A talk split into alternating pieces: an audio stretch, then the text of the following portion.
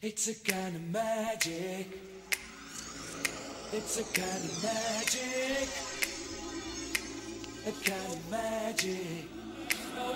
One dream, one soul, one prize, one goal, one golden glance of what should be. It's a kind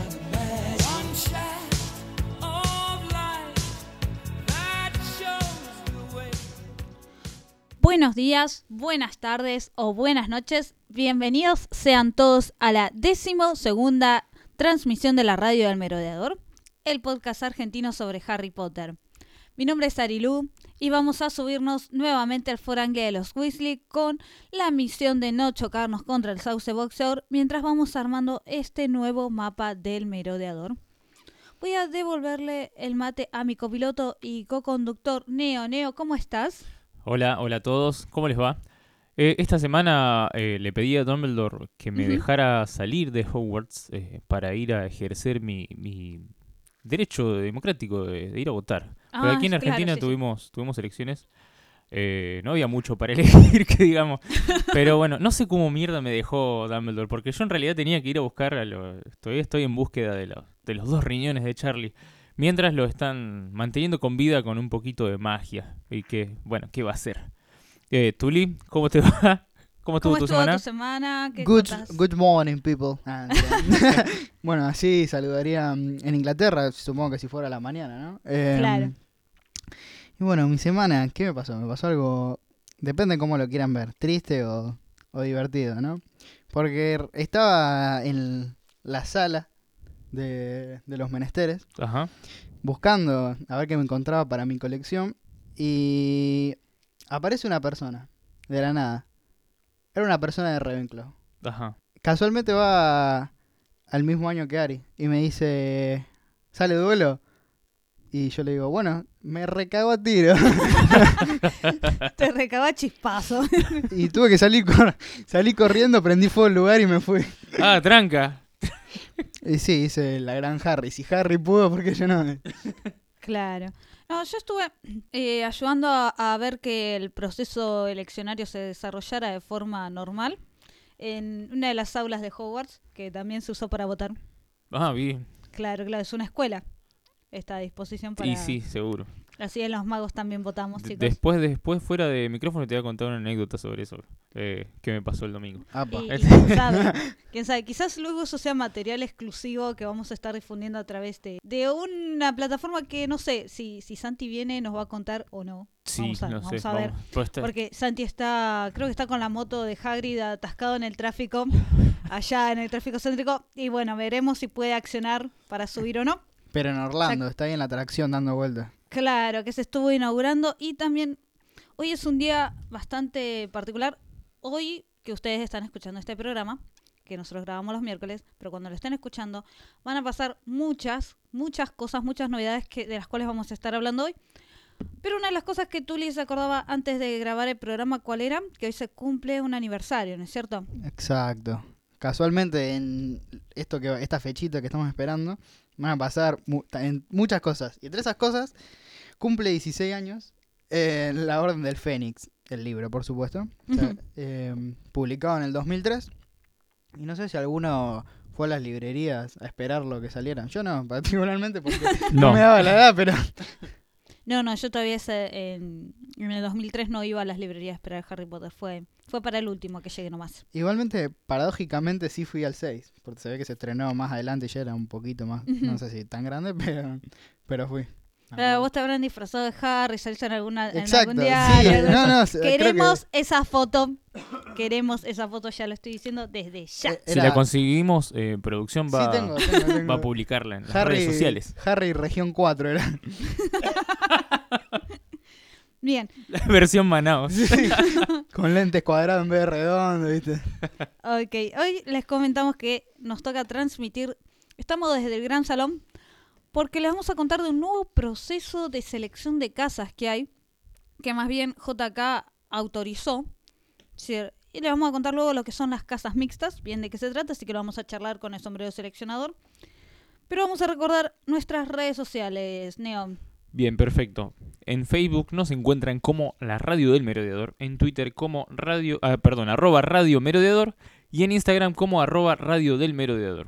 Además nos pueden encontrar en iBooks y Spotify y también en Google Podcast como Radio del Merodeador. Acá me quieren matar porque todavía no me sé de memoria las redes sociales y ya las Está dije bien. 30 veces, 36 veces las dije. En realidad le dijiste 12 veces, pero bueno. No, por- por- más las tomas 12 por cortadas. 3 son 36. Bien, 12 programas Aparte. y todavía no la sabe, está bien. 48. Bueno, es un Ravenclaw, no tan ágil para recordar las cosas. Perdón. Pero bueno, pasa, pasa. Excusez-moi. Les recordamos que este año, el domingo 14 de julio, se realiza la octava edición de la WizardCon a partir de las 14 horas en el Colegio Padre Claret, Viamonte 1561, en la ciudad de Rosario. Y Tuli, yo sé que vos querés contar dónde estamos grabando en el mundo Muggle. Vos sabés que me alegra cuando me lo preguntás porque estamos en la sala de grabación de Pablo. y Me gustaría ver si dice algo ahora. Buenas, buenas. Esa. Vamos, Pablo. Ahí están escuchando a La voz de nuestra conciencia. Ajá, Es buen como día. Pepito Grillo, pero menos caso le hacemos nosotros. Eh, bueno, estamos en Supertónica, en la calle de San Martín, 2179. Y acá so- Pablo fue un poquito más unificado que nosotros y en Facebook publicó como Supertónica Salas de Ensayo y Google Supertónica Salas de Ensayo. En cualquier lugar Así se hace. que lo busquen, ya aparece. En cambio nosotros, viste, hay que hacer un, un máster de ingeniería, hay que estudiar. En todos lados googlean Radio del Merodeador y les aparece la... O la radio, es lo mismo.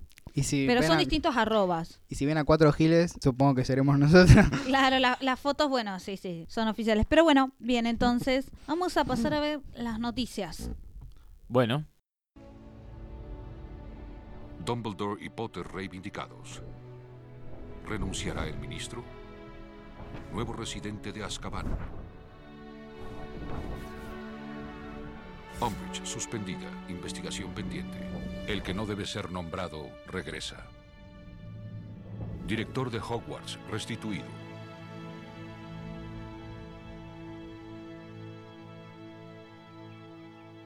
Bien, estamos entonces de regreso en las noticias. Primero, Tuli nos va a contar sobre unos premios que recibió Harry Potter. Exactamente. Harry Potter gana cuatro premios dedicados a reconocer los mejores productos fi- oficiales. El pasado 4 de junio se entregaron los International Licensing, mm, creo que lo pronuncié espantosamente, Awards, o premios internacionales de licenciamiento. Un galardón para los mejores productos oficiales de sagas y series de último año, del último año. Los cuatro premios de, ya lo mencioné antes, no, International Licensing, ay, qué mal que lo pronuncio, gente, disculpen, pero obtenidos por el mundo mágico este año son, primero, mejor juguete, juego o producto de novedad para edades de 0 a 12 años, entregados simultáneamente por un empate técnico a la, a la línea de juguetes Harry Potter de Lego y a una piñata llena de juguetes de Fortnite hecha por la marca Just Words. ah, bue. Me Un ofende, empate técnico, me o sea- ofende que la línea diga línea de juguetes Harry Potter de Lego porque so- hay gente que los colecciona y, en es- y en esa gente aparezco yo, ¿no? Pero Everything is awesome. dos, mejor marca de entretenimiento o de personajes live action para los productos de Harry Potter que licencia Ujú. Warner Bros. Consumer Products.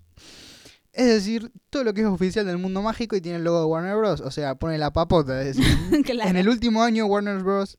ha lanzado desde varitas comestibles de tamaño, no, coleccionables supongo que será. de No, no, no, comestibles. Ah, bueno, bien. sí. De tamaño real hasta cámaras para tomar fotos instantáneas animadas. Eso ya flasheada.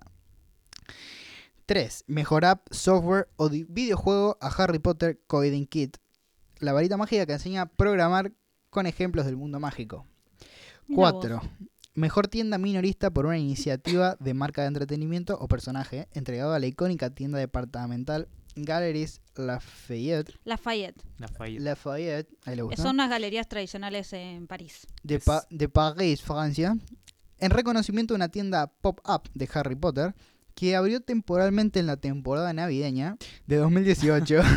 la tienda temporal del mundo mágico se extendía por los cinco pisos del edificio depa- departamental. Bueno, tenían espacio. E incluso ofrecía lecciones de hechizos para los visitantes. O sea, no tenían efecto, pero los enseñaban igual. Claro, hacían algunas actividades, porque Lafayette es una galería que, bueno, tiene todos esos pisos, que es muy importante en Francia, que se ve que temporalmente para Navidad le hicieron temática de Harry Potter. Eso debe haber estado bueno para ir. Sí tenía en efecto la- las varitas porque le ponían arriba un polvito blanco. bueno, va, perdón. Por favor, Neo, ubicate, ¿querés? Es que casualmente, eh, esto no dice acá, es un agregado mío, pero casualmente, y como la última película de Animales Fantásticos fue en Francia, la verdad que no, no lo veo como una, una oportunidad desaprovechada por parte de- del equipo no, de marketing. Totalmente. Aunque no lo parezca, el nombre de Harry Potter no le aseguró un galardón a todos. Bueno, ya lo sabemos por experiencia de los Oscars, ¿no? Otros productos potérricos también estaban nominados para la entrega de este año, pero se quedaron con las manos vacías. ¿Cuál? ¿Cuál? Uno de estos perdedores mágicos fue el impresionante libro Harry Potter, A Pop-Up Guide to Hogwarts, publicado por el sello Inside Editions en octubre de 2018, que casualmente lo compartían, Neo, bueno, estás, perdón, te, te está- estás excluido, pero A ver. En un, en un grupo casualmente Claro, en chica el grupo, compartía que... Ah, en el grupito de cosas. El la grupo de, Harry Potter Rosario. Sí, Ajá. sí. que- Vos viste el video que Sí, eh, grabó giga- Santi y grabé yo, me parece. eh, ya hablo no de este, ¿cómo es? De este libro gigante que se desarma. Sí, del sí. pop- ah, Sí, el pop-up. Sí, le mandamos un, un saludo a, Pau, nuestra amiga Hufflepuff, que, que lo tiene y que nosotros grabamos unos videitos cuando fuimos a jugar a su casa y Me, jugamos con el me libro. encantan los, los libros pop-ups. Eh, He visto de dinosaurios, de, de- de vida marítima, pero no de Harry Potter no vi nunca. Está bueno porque Está bueno. eh, ella mostró una foto. Yo vi nada más lo que publicó ella. Ya si ustedes publicaron otra cosa, perdonen gente, pero no lo vi. Em, que lo, lo- como que lo desarmó completamente. Es decir, vos vas pasando los, todas las hojas y funciona como un libro, pero a la vez, por lo que veo, se puede desarmar en una como un castillo gigante. Claro. Es muy zarpado. Sí, sí, está muy bueno. Qué, qué mal que no haya ganado un premio porque realmente a mí me encantó cuando lo estuvimos viendo en vivo y en directo. Es Y con mucha paciencia eh, podés cerrar, como es, con pegamento los, los orificios que quedan, porque viste que es cartón, Sí, sí, cartón sí. sobre cartón, y, y se hace tremendo castillo ahí gratis. Claro, sí, no, sí, bueno, ese- no es gratis, pero... esa clase de libros tienen muchísimo laburo la- la- en la confección. Bueno, y eso es todo por ahora. Así es. Bien, gracias, Tuli. Entonces, ahora, Neo, nos ibas a contar sobre otro libro. Eh, sí, un libro que obviamente ya se publicó hace mucho tiempo, pero tiene eh, una particularidad porque estamos hablando no de una, una línea de libros, eh, una tirada, sino de un libro en particular. Es el primer libro autografiado por Daniel Radcliffe, que a su vez es el, el primer autógrafo que da en su vida, cuando tiene ¿Sí? 11 años. Eh, dice así, actriz de reparto de Harry Potter pone en venta libro con la primer firma de Daniel Radcliffe. Un libro de Harry Potter que contiene el primer autógrafo de Daniel, firmado cuando él tenía 11 años, o sea, cuando estaba filmando La Piedra Filosofal. Eh, fue vendido en un precio estimado muy conservador de 300 a 500 libras eh, el próximo 26 de junio. Eh, mm, no, eh, está programado para ser vendido, perdón. Bien. Eh, esta chica es Verity Collins, que tiene 33 años. Ella en ese momento estaba teniendo un tratamiento por para la leucemia y la dejaron participar como un extra, siendo ella parte de la casa de Hogwarts. A lo mejor podríamos buscarla a ver si, si alguien sabe quién es. Y la, Sí, la sí, sí, estuvo... Estuvo de extra, digamos. Claro. Era la chica que tenía lentes. Creo que- Ah, sí. Extra 45. Creo que de, de Gryffindor. Sí, es de Gryffindor. Bueno, esta chica logró reunir 13 firmas eh, del reparto original del Harry Potter y la Piedra Filosofal, entre los que se cuentan, bueno, eh, los chicos protagonistas, te ya había dicho Daniel Radcliffe, está Emma Watson, Rupert Grint, eh, Draco Malfoy, eh, también pudo... También conocido como Tom Felton. como Tom Felton. eh, y, y bueno, Hagrid, que es Robbie Coltrane, también está Sí. entre las, las firmas que logró colectar. Y bueno, eh, la madre va a poner en venta ese libro, eh, eh, Valerie Ruth, de 59 años. Eh, dice, ella amó su tiempo allí, incluso hubiéramos pagado para que ella fuera un extra. Ella era una gran fan de, los libros. Eh, cuando Verity tenía 13 años, pasaba mucho tiempo en el hospital y leía los libros mientras, eh, mientras estaba allí. Eh, cuando nos enteramos de que estaban anunciando extras para la película, la postulamos de inmediato y cuando ella estaba recibiendo su tratamiento, le, le permitieron hacerlo. Este, así que bueno, se va a vender este libro, que muy importante para la comunidad porque tiene el primer, o el el primer autógrafo de Rad- Daniel Radcliffe. Sí, aparte una historia muy emotiva de trasfondo. ¿no es Sí. ¿Cierto? De cómo le permitieron mientras estaba sobrellevando. Sabemos que, por ejemplo, la actriz Maggie Smith grabó parte de la saga de Harry Potter luchando contra el cáncer. Ujú. Y, y bueno, en este caso esta chica también está Sí. luchando contra la leucemia, que es una enfermedad que, que es muy, muy fuerte, muy grave en la, en la infancia en sí. Al- ¿Algún detalle más que había quedado? Porque sí, es, está bueno porque es el primer autógrafo de Daniel Radcliffe que no sabía cómo firmar autógrafos. el pobre Eh, no, sí, eh, dice la chica que le acercó el libro y, y él como que se sorprendió. Dice, "Eh, es la primera vez que me, me piden firmar algo.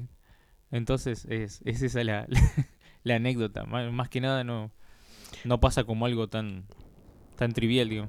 Bueno, entonces, y vamos a pasar a otra sección que ya es un clásico de la radio del merodeador. Ujú. ¿Dónde en el mundo está Tom Felton?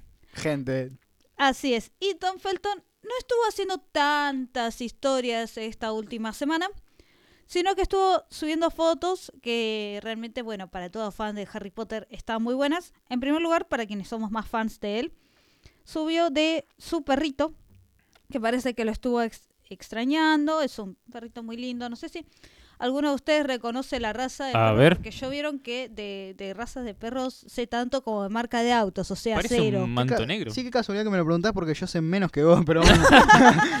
Eh, yo me atrevo a decir que es un manto negro. La verdad que mucho tampoco tengo presente las, Ese las Ese no es razas, el pero- enemigo de Es muy Aquaman. tierno, es una No, perrita es- muy- Estoy jodiendo. yo Black sé. Manta. Sí, sí. es un perrito bueno que salió muy tiernito en la foto.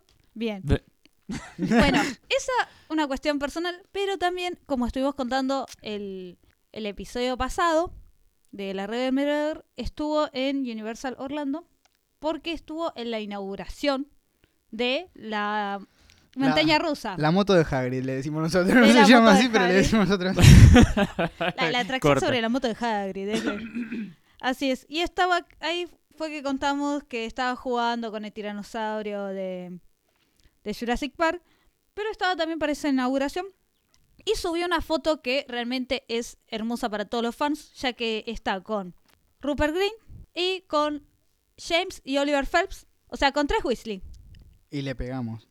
Porque... Sí, sí, y confirmamos que bueno, que, que estaba en el video de Instagram de era- era, era él. Rupert Green. Ruperto Grint era. Así que bueno, estuvo, estuvieron entonces en su Instagram serían los personajes Ron, Fred, George y Draco Malfoy en Universal Orlando, en el Island of Adventure. El parque que hay allá, que estuvieron en la inauguración, subieron una foto. A mí me encantan cuando suben esas fotos los, los actores del elenco que se juntan. Y es como que, ¡ay! Ah, de una. Ojalá siguieran grabando juntos. Si se juntaron a comer asado, por lo menos grábenlo y actúen. asado, asado. No, Así que un bueno, eso beef, fue todo lo que Tom Felton ha hecho para nosotros. Olvídate, porque lo hace para nosotros.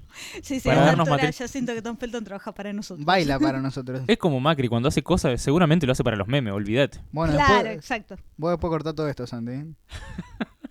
Bien, y vamos a hablar sobre algo que hemos estado esperando algunos fans, que ya empezó a tener fecha de lanzamiento, y cual el Tuli nos va a traer algunos detalles. Más novedades de Wizards Unite. Si nadie lo estaba esperando, yo me sumo con ustedes. El juego de realidad aumentada de Harry Potter desarrollado por Niantic, Wizards Unite, ha llegado a su versión 2.0, con un montón de novedades. Eh, si bien sigue sin estar disponible en todos los países. creo que lo principal no está disponible, bien. ¿Por qué lo guardeaba tanto, pobre juego? El equipo encargado del juego ha anunciado las últimas novedades y los cambios son los siguientes. Ana- añadir amigos al juego. Esto con la posibilidad de conectarnos con la cuenta de Facebook. Yo recomiendo que lo hagan fundamentalmente porque les puede pasar como me pasó a mí con Howard Mystery. eh, que dije, borro la cuenta, borré el juego. Y cuando me intenté meter de nuevo me decía, empezar otra vez de nuevo o conectarte con Facebook, porque a lo mejor te queda guardado. Pero yo nunca me metí en Facebook, entonces como que tengo que empezar de nuevo. Ah, bien. Y estaba en cuarto año, ¿viste? Más triste que eso, imposible. Bien, y esto de conectar con amigos así como sabes para qué serviría, es como tipo el Pokémon Go. Exacto, es eh, exactamente lo mismo. Yo personalmente, no sé, algunos jugó- ¿Vos jugás al Pokémon Go? Eh, sí, algo. Sí, yo también. Todos algo, ¿viste? Algo. Porque después como te morfaba toda la batería del teléfono. No, nu- nunca jugué con mi propio teléfono, yo no- cuenta no tenía, pero sí, he usado las otras. Encima lo más, lo más lindo era encontrarte los bichos ahí en el parque. Y no podía porque no, porque no, va, mi celular no era tan bueno como para filmar lo que estaba pasando afuera y que me aparezcan lo- las Ah, criaturas. vos sí, eh, usar la el realidad rotoscopio, aumentada. el giroscopio, perdón. bueno, Bien. ¿Qué más? tenemos otras cositas como los invernaderos. En esta parte del mapa vamos a encontrar, entre otras cosas, calderos comunes, llamados así porque tienen la habilidad en donde plantamos semillas y luego se van a transformar en ingredientes. O sea, lo nuevo agregado también serían ingredientes a tener en cuenta. Ingredientes y cuestiones para pociones. Caramelos raros. También. Retos y desafíos para los jugadores donde podrán participar a cambio de ventajas. Y por último, hay más cosas, pero esto es lo más interesante. Logros mágicos, los cuales desbloquean insignias. Las insignias que si las buscan, digamos, porque no podemos mostrar fotos acá, pero si las buscan, aparece un, un Harry Pillo. Un Harry Pillo a la edad de 37 años, creo que ya tiene. ¿Sí? Sí, hecho mierda, pobre, pero ¿Puedes decir la edad que tendría hoy en día? No, sería 39. como 39, mala mía. Bueno, eh, ese y está caracterizado igual que, que como lo vimos en la 7 parte 2, pero bueno, es como más maqui le ponen más maquillaje. y por último, sigue sin haber fecha prevista de lanzamiento. A nivel mundial. ah, exacto, a nivel mundial, porque anunciaron ayer que el 21 va a salir, por lo menos para Estados Unidos, y eh, Sí, aún el no hay. Reino Unido. Para Reino Unido. Claro, Reino Unido y Estados Unidos, mientras ustedes están escuchando este programa, el viernes 21, Va a estar ya va a estar accediendo al Wizards Unite y se van a empezar a subir cosas de cómo se juega. Eso seguro, de- igual como fue el lanzamiento de Pokémon Go, aunque el lanzamiento de Pokémon Go fue un poquito más amplio y mundial, ¿no es cierto? No, acá tardó muchísimo para aparecer en Argentina, ¿se acuerdan? Claro. Estaban todos desesperados. ¿Cuándo sale? ¿Cuándo sale? Bien, Igual, pero ah- bueno, ya empieza la manija entonces Sí, a través es de lo cierto. que- No quiero- el lanzamiento de los mercados. no me gustaría ser el portador de malas, malas noticias, Pero. ¿no? Pero, exacto, pero, eh, bueno, hasta, hasta dentro de dos o tres meses acá, me parece que no va a aparecer el juego. Dos o tres meses. Bueno, ¿hace cuánto que le están jugando los canguros? y acá, y ni siquiera los, el- el- los ingleses lo tienen. Claro, sí, y aparte se va a hacer en el Universal Studios Hollywood lo que es el lanzamiento, que va a tener varias partes del show y donde realmente, bueno, se va a poder ver.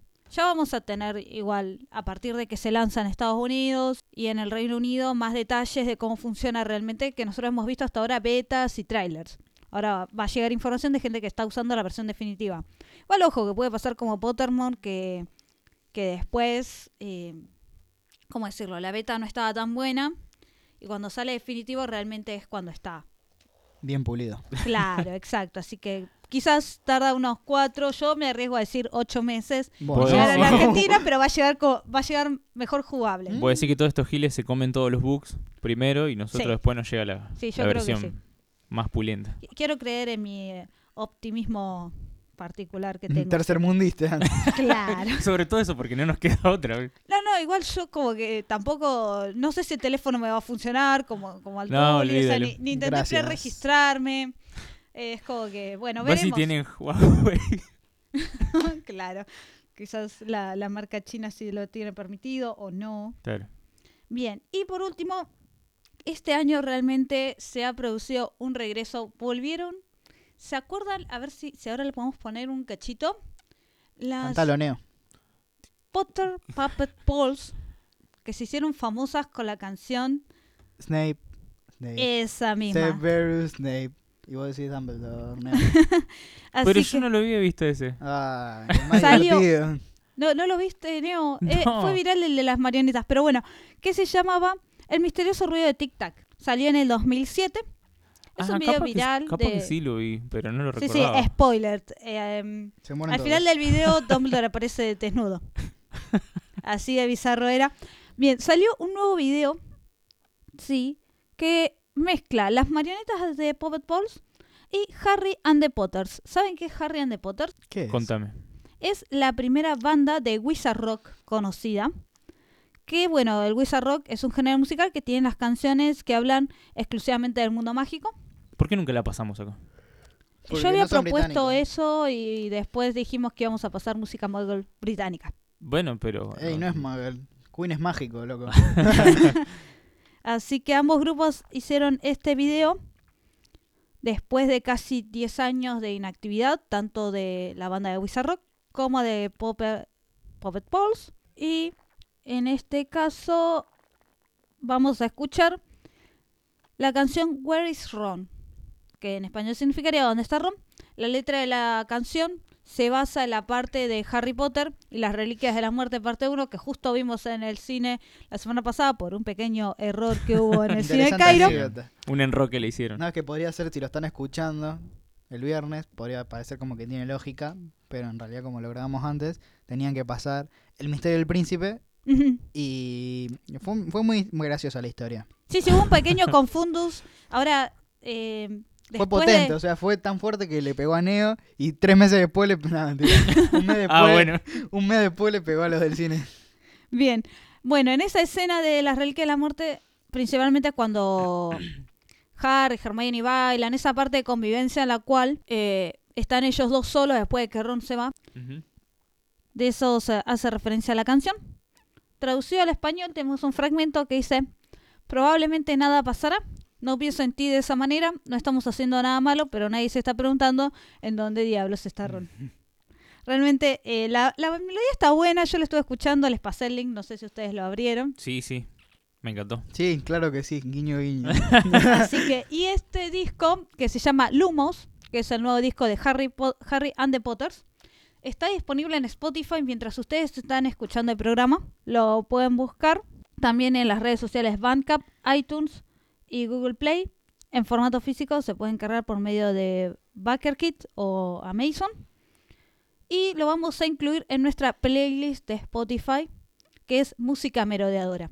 Así la pueden escuchar y pueden ver qué les parece. Nos pueden mandar mensajitos comentando alguna Ah, opinión no- sobre nos Where is. Ron. Sus mensajitos. A mí lo lo- que- los leemos. A mí me encantó, aparte del Snape tocando el piano soberbiamente, el, Sí. el Drumbledore tocando la batería.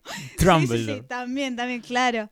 Porque aparecen la- las cuatro, las cinco marionetas Sí. en el videoclip. Está muy buena. Sí, sí, realmente, aparte divertida. La letra por un lado y la interpretación de las marionetas por el otro. Una muy buena combinación. Como les decimos, pueden, van a escucharlo en Música Merodeadora, nuestra lista de Spotify. Y vamos a recordar nuestras redes sociales. Por supuesto, en Facebook nos encuentran como la Radio del Merodeador, en Twitter como arroba Radio Merodeador y en Instagram como arroba Radio del Merodeador. ¿Te das cuenta? También- Lo pusiste a prueba.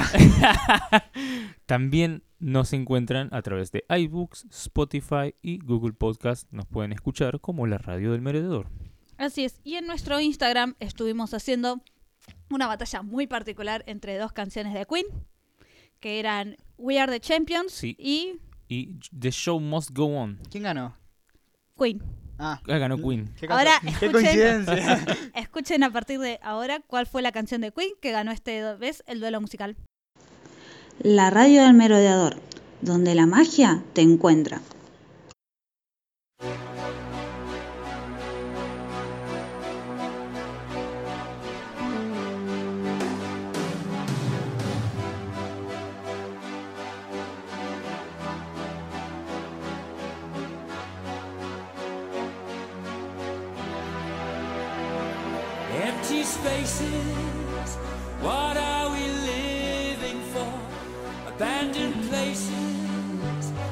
I guess we know the score. On and on, does anybody know what we are looking for? Another hero, another mindless crime behind the curtain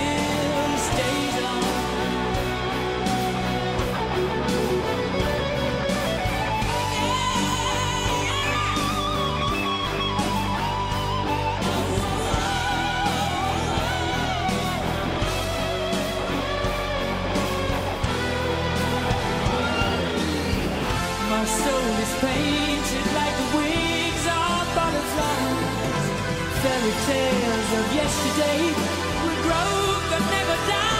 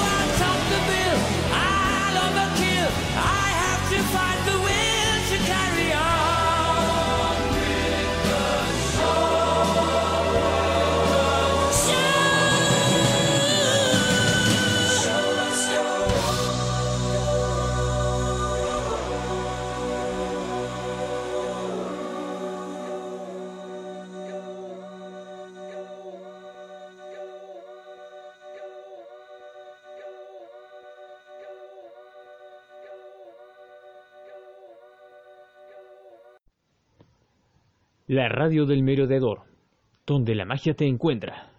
Bueno, estamos de regreso en la radio del merodeador.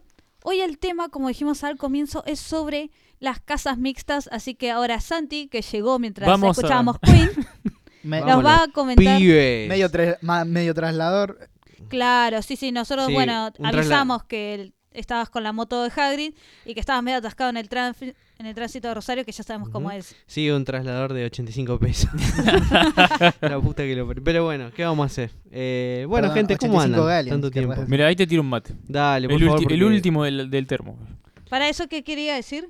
85 galeons. Que se tiene decir. que casar. Que se casa. Ah, Ah, sí, No sí. sé, se me ocurrió ¡Vamos, recién. Santi! Igual ya esté comprometido. Ah, Así que con se la casa, causa. se casa. Claro, sí, sí. No, posta, muchachos, me caso en julio. Eh, así que. Gracias por- Ah, para- Llegamos, llegamos. Así que bueno, hablamos un poco de, de las casas en general de Hogwarts. Acá es. tenemos medio una disparidad porque somos muchos Ravenclaw y un Gryffindor. 75% contra 25. Sí. Todos me miran, gracias. Y sí, y más allá de eso, no tenemos de las otras casas, somos Y muy no. pocos inclusivos. O sea, hubiera estado bueno que sea uno de cada casa, pero Claro. eh, no se puede. no se puede. Claro, no, Todo no Pottermore puede. dijo que éramos así, somos así. Claro. Igual eh, hay una cierta paridad porque eh, Ari es medio Slytherin Sí, sí, sí. y yo soy medio Hufflepuff, así que más o menos compensamos. Equilibramos. Yo no estoy equilibramos. seguro, pero yo siento que soy medio Gryffindor. Medio Gryffindor. Medio y Gryffindor. un cuarto de empanadas, no. ¿Y vos, vos, Tuli, con qué casa te sentís? Si no le decís vos, lo digo yo al aire. Esa amenaza sí se puede ver. Eh, Gryffindor. Nah, Hufflepuff lo tenía que decir. O sea, Ajá. me duele, no puedo decirlo. Él es orgullosamente Gryffindor y no tan orgullosamente Hufflepuff. Bueno, pero es lindo ser Hufflepuff. A mí, a mí me gusta mucho y se ha bastardeado mucho esta casa por mucho tiempo y, y no da, me parece. Sí, porque fue bastante ninguneada en la saga en general. O sea, Sí, era eso es como- cierto. Sí, hasta que le dieron un protagonista, no como nosotros. Y bueno, es que bueno, Scamander tenés a vino Cho Chang, no te quejes. Sí. Sí, La tenemos, chocha. tenemos La el primer beso de Harry. Mirá qué, Más Qué importante. qué logró, chicos, qué logró. Qué tierno. Y Luna, tenés a Luna. Bueno, sí, ahí Luna, compensa. luna, Ah, luna. Perdón, pegó. Eh, bueno, Tuli, ¿qué, ¿qué nos puedes contar de tu casa vos? De mi casa. Y qué bueno que me lo preguntas. Tiene dos pisos, En Funes- escalera. La de Hogwarts, la de Hogwarts era. Y me tomé la tarea de buscar exactamente en Wikipedia qué significa un poco ser Gryffindor. Y anoté algunas cosas que siento que, por lo menos a mí, me identifican. Entonces, coraje y valentía. Es decir, fuerza de voluntad. Capaces de todo por defender lo que creen y nunca darse por vencido. les gustan los retos. Cuanto más difíciles, mejor. Se atreven a lo que la mayoría no. En cada obstáculo ven una oportunidad para demostrar quiénes son. Además de esto, es una, un agregado personal como para defendernos un poco porque tenemos dos lados. Uno, Defenderlo de que tiene una franquicia entera, hijo de... porque vamos nos a todos lados y todos los productos son de Gryffindor. A mí me, me rebardean, dice, quiere llamar la atención, no sé qué, no sé cuánto. Entonces, agregué esto. Un Gryffindor está dispuesto a darlo todo por lo que ama. Por este motivo, eh, quizás se nos podría tachar de tontos. Nos enfocamos en una, en una cosa o varias. Y no reparamos en analizar. Por eso a veces somos un poco apresurados y cometemos algunas estupideces. No perdemos la oportunidad, somos más eh, mandados. Por eso fracasamos más. Pero cuando triunfamos, lo hacemos en grande. No perdemos el tiempo. Es decir, analizando y analizando, haces dos o tres cosas, pero las haces bien. En cambio, siendo un mandado, haces 30 o 40, fracasás en muchas, pero sabes que lo hiciste y esa experiencia es imborrable.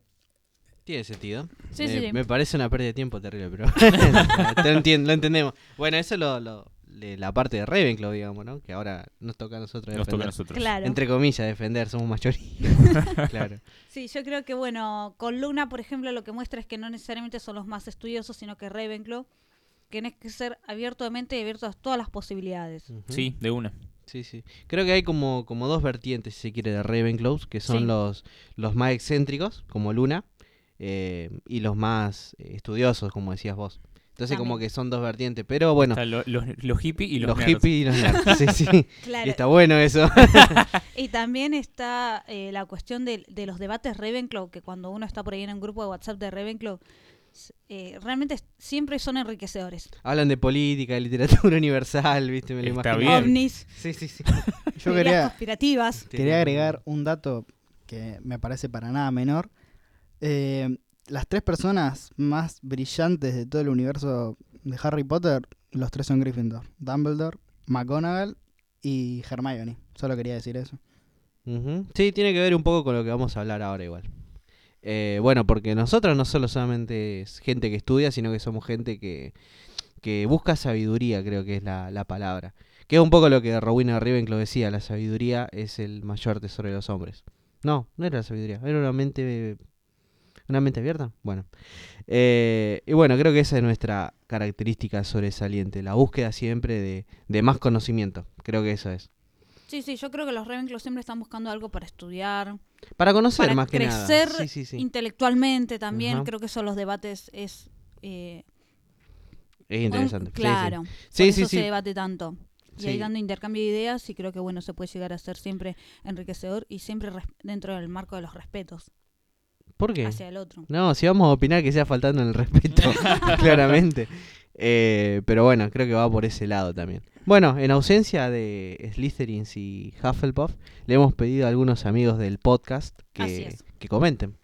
Comenten. Bien, bien. Pero quieren escucharlo. Sí, vamos a escucharlo así, así los comentamos. Bueno. Elijan ustedes. Tengo una amiga Slytherin, eh, tengo un chico Slytherin y una chica Slytherin. Y empecemos por los Slytherin. Chica o chico. por eso. El que quiera. Cualquiera. Este no, porque las tengo. Así es porque me mandaron de una chica de Slytherin que Mandale se llama mecha Tini. nomás. A ver si se llega a escuchar bien. Esto es el. Bueno, la verdad es que a mí me encanta ser Slytherin. Me molesta que tengamos una mala reputación en la que automáticamente nos asocien con personas malas o magos tenebrosos, cuando en realidad dista mucho de la realidad. Nosotros simplemente somos personas que no paramos hasta conseguir lo que queremos, somos muy meticulosos y determinados y simplemente estamos detrás de la grandeza y la perfección. No, no le veo lo malo a eso. Bueno, tiene razón eso de, de la mala reputación, me parece que es una cuestión más estadística. Sí, sí, Que han porque si salido vamos al todos- caso. que han salido todos los turbios de ahí, pero Claro. después de eso creo que, que todas las cosas que tiene un Slytherin son necesarias para, para avanzar en la vida, qué sé yo, para- en ese sentido, digamos. Claro. Sí, yo por ahí eh, tengo cierta afinidad con los Slytherin y comparto la cuestión de, de buscar siempre la perfección. Y sobre eso, bueno, también este, les traje de un chico Slytherin. Ser Slytherin es aspirar a lo mejor posible siempre, eso es ser ambicioso.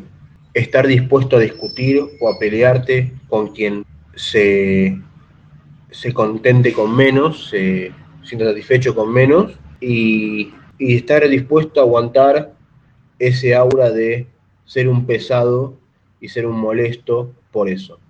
Eso es ser Slytherin. Este, y a- es, eso es ser Slytherin. Bueno, interesante. Con palabras fuertes, fuertes y Y desconcertantes. desconcertante. Sin filtro, así es. Bien, ¿al- ¿alguno más eh, consiguió de algún amigo Slytherin? Sí, yo tengo una visita internacional porque la Contanos. conseguí Uh. de México. Desde Ah. México directamente. A ver, a ver, escuchemos. Los Slytherin contamos con muchas características muy similares a otras casas, pero aquellas que nos definen son la astucia, el ingenio, la determinación, la fidelidad y la ambición. Se tiende a creer que la ambición es más un defecto a nosotros que una cualidad, porque con ella podemos lograr nuestras metas con algunos métodos poco convencionales. Pero la ambición también puede ser ese impulso para alcanzar los objetivos. Una de las cosas que tenemos de lo mejor y que podemos brindar es la fidelidad. En nosotros podrán encontrar grandes amistades o grandes aliados. La fidelidad es de suma importancia para nosotros los Slytherin.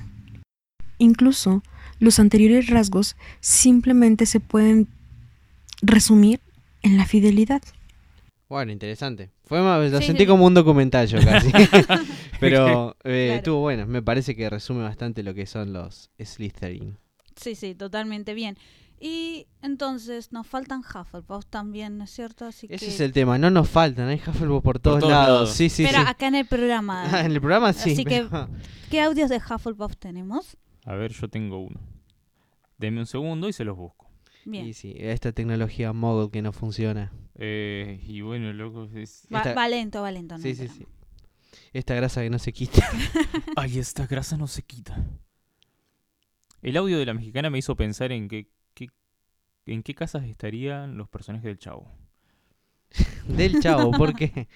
Por lo ¿Por qué no? mexicano. No, no, pero ¿por qué Por tan la, random? por la entonación, ¿Por qué tan claro. no? ¿Por qué no? Ahí va. Hola a todos, al equipo y a los oyentes. Lo que creo que hace a un Hufflepuff es su esencia. Me refiero a la fuerza de espíritu que nos mueve cuando las cosas están oscuras o difíciles y cómo sin dudarlo se meten de cabeza a ayudar cuando las personas cercanas o no tan cercanas lo necesitan. Creo que todos deberían tener un Hufflepuff en su vida porque me parecen personas esenciales. Un saludo y espero hayan tenido una hermosa semana. Ah, ¿Vieron? Esa idea Hufflepuff siempre te mandan esa buena onda. ¿Viste? Sí, sí. Son, son amor y palo. sí. La mayoría, algunos son bastante buenos, pero bueno. No Son, más, son más hippies, o sea, es como que la parte de los Ravenclaw que son más abiertamente son más Ravenpuff, diría Ujú. yo. Sí, sí. Ravenpuff. Y bueno, tengo el último que viene desde Río Negro. Viene bastante lejos. Ah, desde el sur, desde el sur. Pero no tan sur. lejos como México. Pero no tan lejos como México. O sea, te fuiste al norte, te fuiste al sur. Sí, por eso llegué tarde, chicos. Ah, claro. Traslador. Hufflepuff. ¿Por qué amo mi casa? Bueno, considero que es la mejor, que tiene los, los valores más destacables. eh, el trabajo duro, la lealtad, la justicia, la igualdad. No haber un Hufflepuff que te discrimine o que tra- te trate mal o que, o que sea malo. Yo creo que, que nos caracterizamos por eso, por la amabilidad, por la buena onda, por, por el hecho de que, de que disfrutamos la vida. Un Huff es así y además de, de luchar por la justicia y por hacer las cosas bien, tenemos de todo un poco. Considero que es una, la casa más variada, la casa con mejores valores, la más divertida, la más buena. Tiene de todo. Cada vez que leo sobre mi casa, cada vez la amo más. Eh, pero bueno, no me puedo expresar demasiado, así que básicamente es, eh, es eso. Disfruto mucho ser Hufflepuff. Y además de tener a Newt Scamander, que está allá arriba para mí, pero bueno. Eh, deberían leer sobre Huff y, y no, no me la discriminen porque es una casa hermosa que vale muchísimo la pena. Sí, yo creo que, vuelvo a insistir, que no es que la discriminamos, creo que queda discriminada en la saga. Es por sí sola. Claro, porque los personajes de Hufflepuff quedan o en un segundo plano o cuando están en un primer plano, JK los terminan matando. O sea, no, no es por nada, pero es como que Tienen- Cedric llega, es quien logra atrapar la snitch en lugar de Harry, que incluso dice, bueno, quiero eh, que el partido se vuelva a jugar porque no es justo que yo haya atrapado a la snitch si él estaba siendo atacado por dementores. Toda esa, esa cuestión llega a calificar para el torneo de los tres magos y muere. O sea, Son, son herramientas de la motivación. Y, y, bueno, tiene mucho que ver con, con sus características. si Bueno, se- ¿en si qué se sentido? Y en el sentido en que siempre tratan de sacar eh, lo mejor de, de los demás. Y a pesar de que, bueno, después ellos cagan fuego. Además de que, claro, de que tiene una corta expectativa de vida. No sean. Hufflepuff por las dudas, si quieren vivir mucho. No, o sea, como JK los usó mucho como carne de cañón, mostró, digamos, los valores más importantes. También está Tonks. Sí, exactamente, iba a decir eso. Que bueno, Tonks es como la Hufflepuff más... No sé cuándo lo reconoció que era Hufflepuff, eh, JK. Después buscamos el dato, pero fue en un momento que después de presentarla. Y me parece que está bueno eso, de ir buscando esa variedad. Me hubiera gustado que hiciera lo mismo con nosotros, ¿no? Pero, sí. pero Claro. bueno, eh, ella tenía todo eso que, que hablábamos del trabajo duro y la lealtad. Así es, sí, sí. Yo creo que igual también eh, la, la valentía que tiene Tonks la hace como que yo la consideraría si fuera una casa mixta, una Griffin Puff. Sí, más o menos. Así como, como nuestro amigo el Tuli. Que No, gracias. Nah, Nuestra tenés- ninfa le, falta, le falta orgullo, le, le falta orgullo a Hufflepuff, pero bueno, Tenés que No. aceptar esa parte tuya. No. es, es Mientras de esté en negación, Abraza la oscuridad. Bien. embrace yourself. ¿Tenemos algún otro Hufflepuff para contar? no, no, creo- ya son los últimos. Hola, sí, ¿cómo están? Bien. Hola, soy José. Bien, Porque y el chiste- ustedes, ese era el eh, Santi, vos habías dicho más o menos cuál sería tu, tu casa mixta. Sí, eh, para introducir ya un poco ese tema que nos habían pedido los oyentes en algún momento. eh, bueno, hace un par de años, en el 2015, en el lejano 2015, ya pasaron cuatro años, estamos re viejos, Mal. muchachos. 14. Me siento viejo. Ah, que 2015. tenía 19. Ay, sí. 2015 por Twitter, ¿no es cierto? Sí, en el 2015, eh, una chica que se llama Dominica eh, tuiteó, eh, tuvo la suerte que JK la con- le conteste y dijo: Acabo de ser elegida para Hufflepuff y hace algunos años Pottermore me puso en Slytherin. Necesito una explicación. Arroba JK Rowling. Y JK Rowling se ve que ese día estaba al medio al pedo, medio al cohete, y dijo lo siguiente: Arroba Dominica, you are a Slitherpuff. Son increíblemente raros, así que bien hecho. Un tweet cortito. Pero bueno, esto fue un, en su momento fue un revuelo. Porque un poquito antes, eh, creo que fue en 2014, como decías, eh, en Pottermore se estableció la idea del hashtag. Del, no es hashtag, el hashtag. Hashtag. Eh, hashtag, ahí. Hashtag, eh, hashtag. Claro. Que era el personaje, digamos, que pasaba más de 4 o 5 minutos eh, siendo seleccionado. O sea, la persona que tarda demasiado en el sombrero seleccionador porque el sombrero no se decide, se lo llama eh, hashtag. Eh, hubo dos personas que Harry Potter conoció, según Pottermore, que fueron Minerva McGonagall, que eh, estuvo entre Gryffindor y Ravenclaw, creo. Sí. Bueno, podemos- lo confirmamos después. Ujú. Y después el otro fue Peter Pettigrew, que curiosamente estaba entre Slytherin y Gryffindor. Y terminó en Gryffindor. Al pedo. Al pedo, totalmente. Claro, y, y casi, casi Neville. Eh, Neville estuvo mucho tiempo, pero no, pero no sé si era por indecisión o porque él estaba pidiendo ir a Hufflepuff. Ah, claro. Sí, O sí, sea, ahí Neville fue es- como un debate interno. Claro, Neville estaba pidiendo al, al sombrero que lo envíe a, a Hufflepuff porque no se creía suficiente. Y bueno, lo mandaron a Gryffindor. Pero creo que él no llegó a los 5 minutos. Creo que tenía que llegar a los 5 minutos. Bien, y Hermione tampoco llegó a los cinco minutos. No, me parece que no. Porque fueron así personajes que conocemos que había un debate entre, por ejemplo, eh, Hermione entre Ravenclaw y Gryffindor, donde fue finalmente para Gryffindor. Claramente. Ajá. Y con Neville, que el sombrero vio esa valentía que luego se ve a partir del quinto, Claro. sexto libro. Que él mismo no la veía. Así es. Sí, sí. Eh, ¿Y qué más? Em, no sé si hay otro hashtag. Bueno, eh, em, Harry en sí mismo lo fue, porque le pidió, tuvo esa discusión de Slytherin o Gryffindor. Sí. Y bueno, terminó en Gryffindor. Claro, sí, sí, está la cuestión, la teoría de si el sombrero estaba detectando el Horcrux que Harry tenía, Los parásitos que tenía adentro. así es o no, y por eso no sé si mandarlo a. Así que bueno, en ese lejano 2015 fue todo un revuelo porque era como una especie de, de legitimación de esta idea de las casas mixtas. Eh, si vamos cruzando las, la- las casas, eh, llegaríamos a, a seis casas mixtas. Seis. Seis. Seis. A mí me parecen insuficientes igual. Ahora voy a decir por qué. Y bueno, pero no puedes hacer mucha mezcla tampoco. Ahora te voy a decir por qué. A ver. Griffin Slit and Puff. Claro. Son las cuatro casas en una.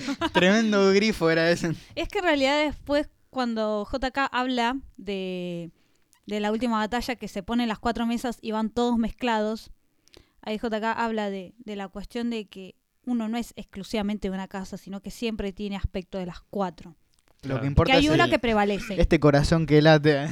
Ascendente Capricornio. Ascendente Capricornio. Es raro porque, bueno, qué sé yo, a mí el sistema mucho de las casas, si bien es, es lindo, qué sé yo, no sé si es lo mejor, capaz.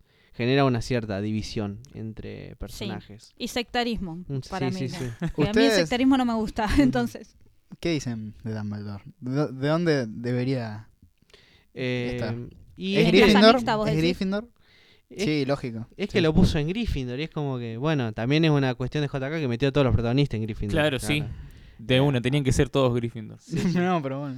Bueno, las casas mixtas que tenemos, Sí. eh, y por ejemplo la que iría para mí Albus sería Gryffindor, que es Gryffindor y Ravenclaw. Creo que era una mente muy excepcional para su momento. ¿Qué- Dumbledore. ¿Querés contar primero todas las casas mixtas Dale, que, vamos, que vamos yendo. Yo voy a decir por qué no, pero bueno. Bueno, porque es bardero. Bien. La que sería la mezcla entre Slytherin y Gryffindor es Slitherdor, nombre raro. Entre los Hufflepuff y los Slytherin ahí están los Slitherpuff, que fue el prim- la primera que JK eh, mencionó. Eh, los nosotros yo sería un Ravenpuff, un Ravenclaw y un Hufflepuff. Después están los Slitherclaw, que son los Slytherin y, Ravenclaw, ¿Qué soy yo? como Ari. Y los Gryffindor, que son los Gryffindor y Hufflepuff, como el Tuli, No. por ejemplo. Eh, bueno, Neo, decía que son insuficientes, ¿por qué? Eh, voy a decir por qué. Porque es como que no, no contempla eh, en esta mixtura cuál es el dominante. Ahí, entonces, si vos decís eh, uno es dominante y el otro es eh, recesivo, ahí se te duplican las, las genética, Cantidad. digamos. más, más o menos. Porque, a ver, en tu caso vos sos un Ravenpuff. Ujú. Ahí está bien, porque empieza con Raven y Mm. termina con Puff, que es tu sería tu recesivo el, el Hufflepuff. No mi- sé, no sé. Vos- No, al menos en mi caso personal no sé. Ajá, no, Para mí no sería mitad y mitad. Claro, bueno, pero en mi caso, por ejemplo, que está bien, si bien capaz que no, no podemos ponernos a decir si es 50 o 50, pero por alguna razón te mandan a una casa en específico primero. Entonces, eh, en mi caso, es- ¿qué sería? Gryffindor. Ravenclaw. No. Claro, de Gryffindor o Ravenclaw, claro. Claro, Ra- La bueno, puerta de Raven. pero ¿está Ravenclaw ahí? No. No, bueno, ahí está. A mí me parece que soy más Ravenclaw que Gryffindor. Bueno, Porque volar a tu imaginación. tengo- Tengo para mí una dominante Ravenclaw y lo que el recesivo sería Gryffindor. ah, te domina un Ravenclaw. Claro, pero creo que. creo que A vos igual te hay, domina un Ravenclaw. hay una cuestión de Gracias. para que las palabras suenen bien, porque por ejemplo, yo sería. ¿Cómo sería? Ravenring. No, re turbio. Claro, o Ravening. Y como que. bueno, Ravening suena un poquito mejor. Pero Sí, la por ahí el Slitherclaw suena mejor, se escucha mejor y se escribe mejor. Ahí- Creo que por te- eso no está la cuestión de quién, cuál es el dominante o no, sino que se busca que las palabras combinen dentro de todo, que formen. Lo hicieron más que nada por una cuestión de, Como suena. Pragmática. ¿Eh? Claro. De fonética. Sí, sí, sí. Exacto. Bueno, ahí te lo arreglo. ¿Sabes lo que importa? Raverin. Sí, igual es como que pasa más. Sí, podría ser. Bien, Lo que importa es lo que dice tu corazón, Neo. Después lo demás es solo carne. Tuli, ¿vos por qué decías que para vos Dumbledore no es Gryffindor? Porque particularmente que sea brillante, no sé si tiene que ver con el hecho de, de pertenecer a Ravenclaw. Aparte, si mm, vemos un poco de su historia, Mm. Incluyendo eh, Animales Fantásticos, el tipo tiene esta, esta cuestión de, de utilizar para lograr un propósito. Y eso es muy, Muy muy Slytherin. Slytherin. Es muy Sí. Slytherin. O sea, usar a Newt, toda esta cuestión. O sea, sobre todo Harry. Harry es el claro ejemplo cuando dice, lo utilizaste como cerdo, Cerdo para el el- matadero. toda esta cuestión de lograr algo sin importar el medio, medio maquiavelo, eh, es muy Slytherin. Y pero ahí también, eh, capaz que lo podemos conversar un poquito mejor cuando hablemos de Albus, pero también hay una cuestión ahí de que mm, cuando uno está en una posición de poder, eh, y sobre todo esa, ese poder a él se lo da su talento, cuando vos estás en una posición de poder es como que jugás un poquito siempre a ser Dios, en ese sentido. Y me parece que también siempre estás en una cuestión ahí de, de jugar al ajedrez con la gente, digamos. Claro, lo que, lo que intento decir es que no por ser Ravenclaw particularmente es como el intelectualismo puro. Ujú. O sea, no es que no sean inteligentes, por supuesto, no es lo que intento decir. Quiero decir que hay gente inteligente que no está dentro de esa casa. Pasa que hay varias eh, formas de inteligencia, son, son varias las que están además- contempladas. además- y bueno, sí, eso también quería introducirlo, el tema de Ravenclaw. Porque si no, en, en ese sentido, todos los que llegan a profesores serían Ravenclaw. Y no- tampoco es la cuestión. Sí, pero me parece que más allá de la inteligencia que uno tenga, en Sí. ese que hablamos de las variedades de inteligencia, las 7, 9, ya no sé cuántas son ahora. Sí, son como siete, 48. son como nueve. Sí, Más o Hoy por ellas son 9. Pero también hay una cuestión, eh, digamos, de la actitud pragmática de cómo abordar las cosas. Exacto. Es, eso es lo, que lo. Ravenclaw para mí. Exacto. Porque si, si vamos a, por ejemplo, la inteligencia intrapersonal o interpersonal, y nos tiramos más ya a un Hufflepuff. Pero Pero si sos pragmático, si haces las cosas pensando, con la fría lógica y demás. Claro, creo que o sea, digamos más eh, encausados al conocimiento. Sí, yo creo que, que, como ustedes decían, que Dumbledore está en Gryffindor porque todos los héroes eran Gryffindor, Hijo de puta. pero en realidad si nos ponemos a ver, está la cuestión de que, por un lado, la hechicera más brillante de su época o de su edad, como la definen a Hermione, es Gryffindor. Sí. Y por algo no es Ravenclaw. Que yo creo que es por la cerrazón de mente que Luna le, le marca. Pero si, si no fuera así la regla de que todos los héroes son Gryffindor, yo creo que en realidad Dumbledore es Slytherin por la cuestión, por un lado el talento, mm, que puede estar vinculado para la parte de Ravenclaw, eh, pensar en frialdad, y la ambición que, que tiene en su juventud, que es lo que aflora y que es luego lo que trata de apagar en sí mismo al ver los daños que causó su ambición en ese momento. O sea, yo creo que en realidad la casa de Dumbledore es esa. Es Es, que esa el- combinación de Ravenclaw y de Slytherin. Y tiene un poco de todo. Sí, es el tema, que tiene, tiene esta cuestión, sobre todo cuando lo relatan por lo que pasó en el libro 7, esta cuestión de, de haberse, sobre todo en su juventud, mandado sin pensar, eso es claramente Gryffindor. Sí. O sea, un tipo También que la- la parte súper reflexiva. mandado, Sí, sí, que obviamente un tipo, ¿cuánto? 110 años más, años menos. eh, que probablemente toda esa sabiduría sea por los años que transitó, más que quizá por, por ya tenerlo adquirido. Claro. Igualmente lo que dicen es que cuando haces el test de Pottermore puede ir cambiando el resultado de acuerdo al momento de tu vida, la coyuntura en la cual vos estás. Y Y mira sí, yo. Una cosa es hacerlo a los 11 años, otra cosa es hacerlo Mirá a yo. los... Sí, sí. Creo que por eso, si no me acuerdo mal, Dumbledore es el que dice seleccionamos a nuestros estudiantes demasiado pronto. Sí, por eso por ahí no, no me copa mucho el, el sistema de casas. Es como muy... Es muy diferenciador a una edad que capaz que no sabes ni, ni dónde estás parado, digamos. ¿Y cómo Sí. cepillarte los dientes? Mm. Después, Ah, sola, no después lo- los Gryffindor se casan entre Gryffindors, los Ravenclaw se casan entre Ravenclaw, los Slytherin se casan entre Slytherin. Es que Guay. queda todo muy marcado en la mayoría de los personajes. Hay algunas excepciones. Obvio, sí, sí. Mirá Tonks y Lupin. Y Lupin. Ujú. Claro. Eh, después otros personajes que sean así medios mixtos. ¿Qué se les ocurre? Bueno, como decíamos, Tonks para mí es una Hufflepuff y una Gryffindor también. Sí. Sí, Eh, sí, sí, para mí. Creo que ahí se revela mucho en Tonks el trabajo duro, porque ella tenía cierta torpeza que le complicaba la vida, pero bueno, después termina superándolo en orden de ser eh, Auror y después eh, parte del orden del Fénix. Claro, también la parte de Gryffindor igual es eh, relativo a su amor por, eh, por Remus. Creo que la parte de Gryffindor también se puede ver cuando Tonks habla de su amor por Remus.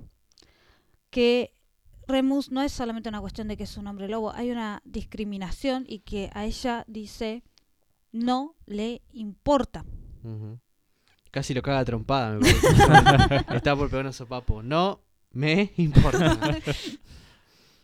Así que creo que en eso también está. No sé si se les ocurre algún otro personaje que ustedes dijeran. Sí, mm, Lupin. Para mí Lupin es Griffin Claw. Ah, sí. O sea, porque me parece un tipo brillante, pero a la vez tan, tan simple. Y eso es medio también Hufflepuff. Es alta fusión el tipo, ¿viste? Sí, puede ser que sea un tipo pragmático, pero si se la tiene que mandar, se la manda. Claro. Porque tenía toda esa... A ver... Yo al revés, yo a Lupin no lo veo Gryffindor. Me, me van a cagar a putear acá, pero... No, es que eso iba a decir. Lo pusieron, pero no estoy seguro que sea. Y porque él mismo se reconoce como una persona cobarde, digamos. O sea, más allá de que él también tiene una visión muy oscura sobre sí mismo, eh, es cierto de que nunca, eh, digamos, la, eh, la búsqueda de afecto que él nunca tuvo, eh, fuera de otras personas, es como que lo persigue a hacer lo mismo, digamos, a no enfrentar a sus amigos y esas cosas. Él nunca enfrentó a sus amigos. Cuando los, sus amigos le hacían bullying a distintas personas, no solo a Snape, él nunca los enfrentó. Lo mismo cuando él mismo dice eh, que no le dijo a Dumbledore que Sirius era un animago porque era demasiado cobarde. Claro. Entonces, bueno, sí, yo creo que en ese punto tiene razón, tiene una cierta cobardía. Eh, obvio que es, es valiente porque fue a la batalla, a la guerra, todo, pero bueno, me parece Sí. que en, en lo general no era una persona tan valiente. Pero Creo, tiene la lealtad. y creo que, pero creo que más bien tiene la amabilidad de Hufflepuff. Yo a, a Lupin lo veo muy Hufflepuff. Lo veo muy amable porque en el libro que lo tenemos como protagonista, que es el tercero, eh, él es muy amable con Neville, es muy amable en general con todos, es recto cuando tiene que serlo con Harry, pero en general es muy amable, es una persona muy amable. Claro. Sí, igual lo que yo decía de la lealtad de, de Gryffindor hacia sus amigos, porque él sí es cobarde por no decirle a Dumbledore que Sirius es un animago, pero es leal todavía a esa amistad. Y yo creo que es un personaje que hay que indagar mucho y que incluso, o sea, tanto como hablamos de Dumbledore, también podríamos hablar de Remus, porque Remus sufrió mucho. Tenía sus tres amigos que eran los que lo aceptaban, sabiendo que era un hombre lobo, Y cagaron fuego los tres. y murieron los tres y uno de ellos habría muerto a causa del otro y resulta Sí. es una cosa que es bastante pesada Turbia, sí, sí. de, sí. de asumir y de poder vivir con eso Así que Exacto, no la tuvo fácil. no la tuvo Claro. nada fácil. Así que bueno, eh, si alguno se quedó con más ganas de tirarnos un personaje de, de, de una casa mixta, eh, las redes sociales están para eso. Exacto. Claro. Dejaremos un sticker para que la gente lo vea. vamos a dejar un sticker e incluso bueno podemos hacer algún otro debate sobre personajes que bueno ya no, para mí Lupin hay que hacerlo de Dumbledore hay que hacerlo también así que hablaremos sobre eso ahora eh, Santi quiero que nos cuentes sobre una novedad que hay en la radio del merodeador Bueno, eh, estuvimos en estas semanas trabajando para usted. Estuvimos ¿Sí? construyendo. y bueno, eh, contarles también que, que bueno, que esto lo hacemos con un montón de ganas, pero también es un poco un gasto para nosotros. Es una inversión, Eh, es es una una inversión. inversión, sí, sí. Eh, y bueno, para eso hemos abierto eh, una cuenta en la plataforma Patreon, que capaz que muchos ya es la- están familiarizados en general, Eh, los que yo escuchan. no. no no mucho la verdad Haceme un Patreon, haceme un Patreon, que esta noche quiero. Eh, muy acertado, Neo. Eh, bueno, contarles eso, ¿no? Que mm, eh, es una, una... Empecemos porque es Patreon, ¿no? Es una, mm, una plataforma de crowdfunding, o sea, de gente que a través de internet que le da, que dona plata para gente. Bien. gente que busca gente para donar plata. Eh, y a diferencia de otras, no se alcanza un monto. O sea, por ejemplo, en la mayoría de las otras como Kickstarter y demás, eh, vos pones, qué sé yo, quiero 10 mil dólares y bueno, eh, toda la gente te dona hasta que llegan los 10 mil dólares y listo, se logró el objetivo o no se logra. Acá es por mes, es como suscribirse a Netflix o suscribirse a Spotify, bueno, es más o menos lo mismo.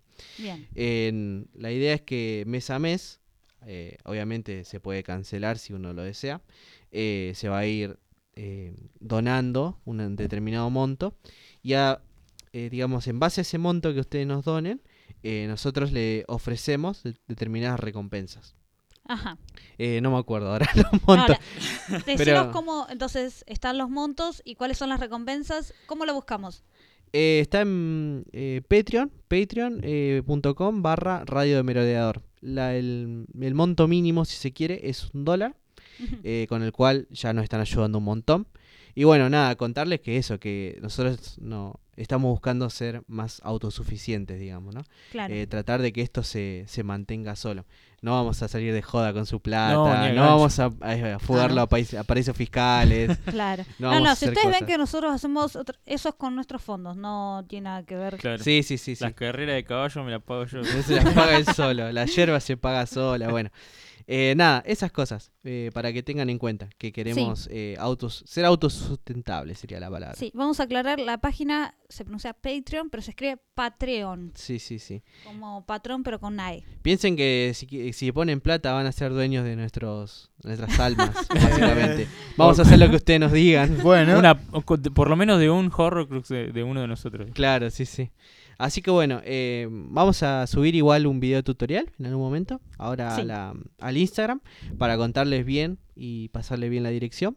Y bueno, eh, ya de- el que se anime y se sume, se lo reagradecemos. Sí, sí, y van a tener sus recompensas también, obviamente. Ujú. Bueno, vamos llegando ya al final de este décimo segundo programa. Vamos a recordar por último las redes sociales. Por supuesto, nos encuentran en Facebook como La Radio del Merodeador, en Twitter como arroba Radio Merodeador y en Instagram como arroba Radio del Merodeador. Y también ahora, Y ahora en Patreon, eh, patreon.com barra Radio del Merodeador. así es. Les recordamos, este es un podcast para fans de Harry Potter, hecho por fans de Harry Potter. Así que la opinión de ustedes es muy importante, por eso los invitamos a que se comuniquen a través de nuestras redes sociales. Esperamos sus comentarios y nos estamos escuchando el próximo viernes en iBooks, Spotify o Google Podcast para el próximo episodio de la radio del merodeador. Adiós. Hasta la semana que viene. Expecto Patronum. Travesura realizada.